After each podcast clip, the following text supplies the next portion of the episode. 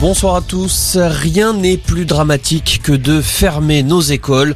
La réponse de Jean Castex aux critiques des députés à l'Assemblée nationale concernant le protocole sanitaire à l'école. Un protocole qui a changé trois fois en une semaine. Selon le président de l'UDI, Jean-Christophe Lagarde, il est nécessaire de scolariser les enfants, mais pas jusqu'à l'absurde. De son côté, Emmanuel Macron a réagi à l'appel à la grève des enseignants jeudi et il a défendu le protocole en place, expliquant qu'il n'y a pas de système parfait. Le chef de l'État demande aux enseignants et aux parents d'élèves de la patience et du pragmatisme. Il demande une nouvelle fois à sortir de prison Cédric Jubilard. La justice se penche aujourd'hui sur sa quatrième demande de mise en liberté. Le suspect est accusé du meurtre de sa femme Delphine et disparu depuis plus d'un an. Ses avocats assurent que leur client a fourni des réponses sur tous les éléments qu'il accuse.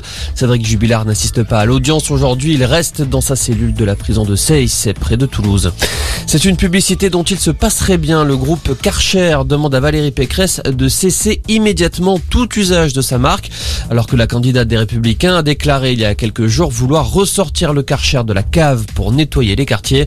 Dans un communiqué, la marque parle de propos déplacés et indique se battre depuis des années pour que sa marque ne soit pas exploitée par la scène politique française. Le cyclisme avec le retour de Thibaut Pinot sur le prochain Tour de France. C'est ce qu'annonce son équipe Groupama FDJ. Le Français avait été absent de la dernière édition. Thibaut Pinot sera épaulé par David Godu. La grande boucle partira de Copenhague le 1er juillet. Et puis après les intempéries, Météo France maintient 8 départements du sud-ouest en vigilance orange au cru, de la Gironde à la Haute-Garonne en passant par le Gers. Les autorités locales appellent les habitants à la vigilance et à ne pas s'engager sur les routes inondées. Voilà pour l'essentiel de l'actualité. Passez une excellente fin d'après-midi.